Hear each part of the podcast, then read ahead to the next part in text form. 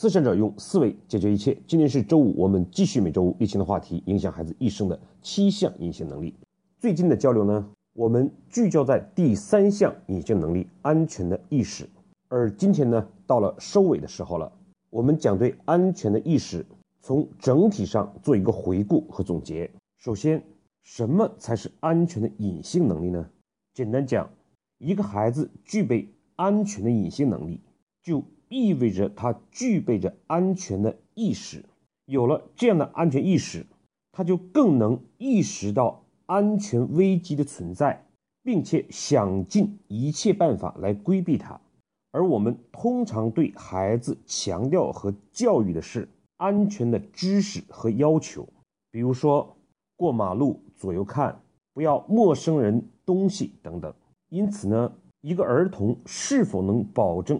自身的安全，我们可以理解为，它等于安全的意识乘以安全的知识。很多小孩子未必不懂得在某一个具体条件下什么样才是最安全的，但是往往他身临其境的时候，要么是情况复杂难以反应，要么呢知识是知识，要求是要求，并没有形成内心的认同和习惯。因此，这个时候安全的意识就是零，再多的安全知识也难以保证孩子的安全。同样，如果我们形成了真正的安全意识，我们往往就可以远离危险的存在，或者因为这种意识，我们主动的去增长知识。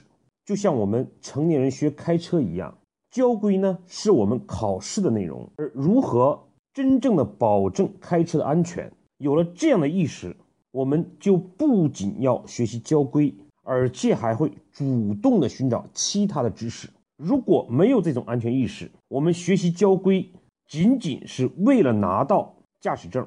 大人是如此，孩子也是一样。因此呢，我们必须认识到，安全的意识属于隐性能力，而安全的知识属于显性能力。意识比知识重要的多。第二呢，我们要认识到，我们在这个里面讲的安全意识，既包括我们人身的安危，就是我们传统意义上讲的安全了。同时，我们更关注人生的周全，比如不结交不良的朋友，不接触不良的环境，远离毒品等等。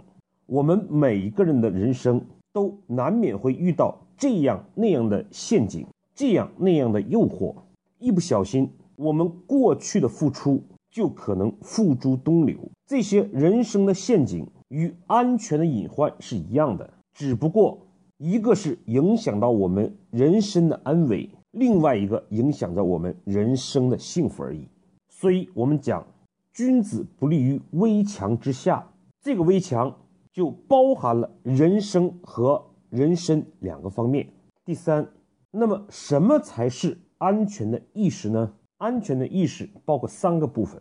第一部分呢，我们叫辨识规律；第二部分呢，叫关注现象；第三部分叫畏因慎行。举个例子来讲，那些吸毒或者赌博的人，一定会有人告诉过他们不要接触毒品，不要去赌博。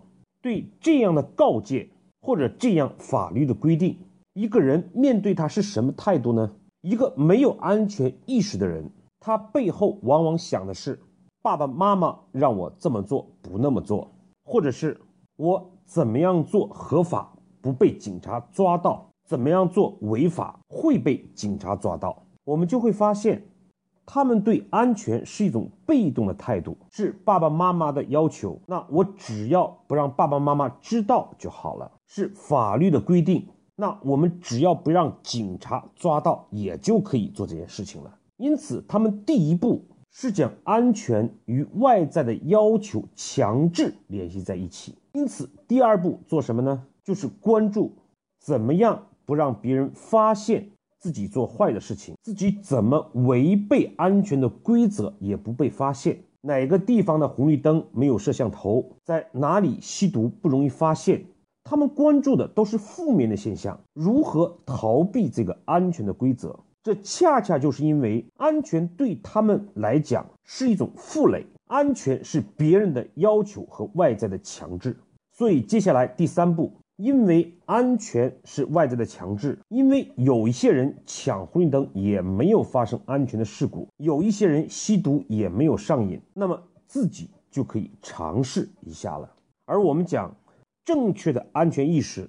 当他听到别人不让做什么，比如说刚才讲的不让吸毒、不能闯红绿灯等等，他首先思考的是这件事跟谁说的无关，跟法律有没有要求也没有关系，而是思考这些要求背后的规律是什么。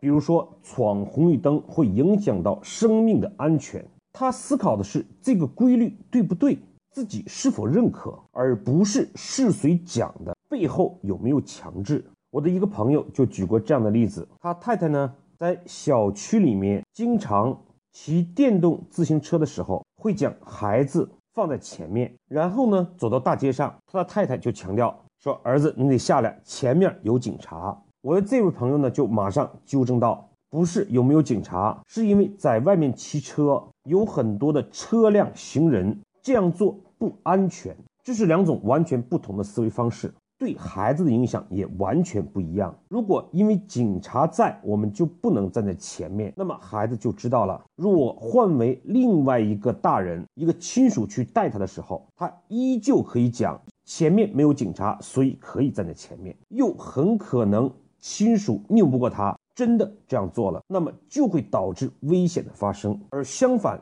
在他的意识里面，只要出了小区有人多车多的时候，就一定不能站在前面玩耍。这跟警察有没有没有关系，而跟自己的安全有关系。这就是内心的认同，这就是我们刚才讲的安全意识的第一步，要学会辨识规律，认同这个规律，而不是盯住一时一事一个现象。接下来第二点呢，因为内心认同这个规律，规律是简单的，而现象是诸多的。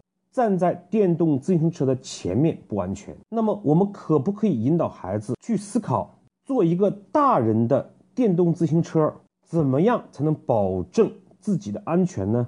郑州呢就有这样的一个悲剧，一个母亲带着孩子被大公交刮到了，女儿呢被大公交从身上压过去，当场毙命。这固然我们讲大公交有它的问题，可是他承担再多的责任，女儿已经没有了。这就告诉我们一个道理：要远离大公交车，不要进机动车道。所以，我们完全可以拿类似这样的例子去跟孩子讨论思考。那么，你就会发现，孩子可能总结出来很多也许并不正确的安全法则，但是它本身正确与否并不重要。重要的是他思考的这个过程，我们可以在大人的引导下帮助他认识正确的现象。那么，比如说在什么时候要骑得慢一点，自己坐在车上应坐在什么位置，手扶在哪里，要避免打闹等等。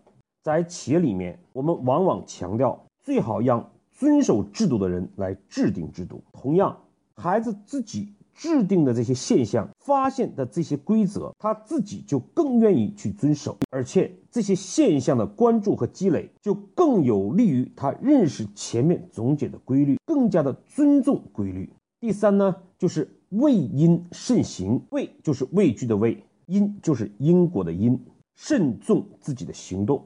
我们往往很多人对安全也好，对我们人生的陷阱也罢，往往是基于对后果的恐惧而不敢做相关的事情。这叫什么呢？这叫畏果。只要我们有畏果的想法，我们就会发现，酒后驾车一定会出事故吗？闯红灯一定会出事情吗？都不是。当我们发现后果不一定发生的时候，我们就有可能投机取巧，我们就有可能偶尔试一次酒后驾车，偶尔的尝试一下，即使所谓不上瘾的大麻。而一旦有了这样的开始，这种事情就有持续的可能。因此，一个真正的安全的意识，并不是对结果的畏惧，而是对规律的尊重，对那些导致后果因的害怕。只要别人一说没事儿，今天少喝点，偶尔赌一次，吸一点点毒没关系，这些都是因。只要看到这些东西，我们就应该心惊胆战，从而远离于它。这就叫做畏因慎行。安全和我们人生陷阱的代价，往往是我们不能承受的。对规律的尊重，对产生安全后果因的恐惧，才能让我们真正的点检自己的行为，从而远离危墙，避免祸害。好，今天的内容我们就交流到这里，下次再见，谢谢各位的收听。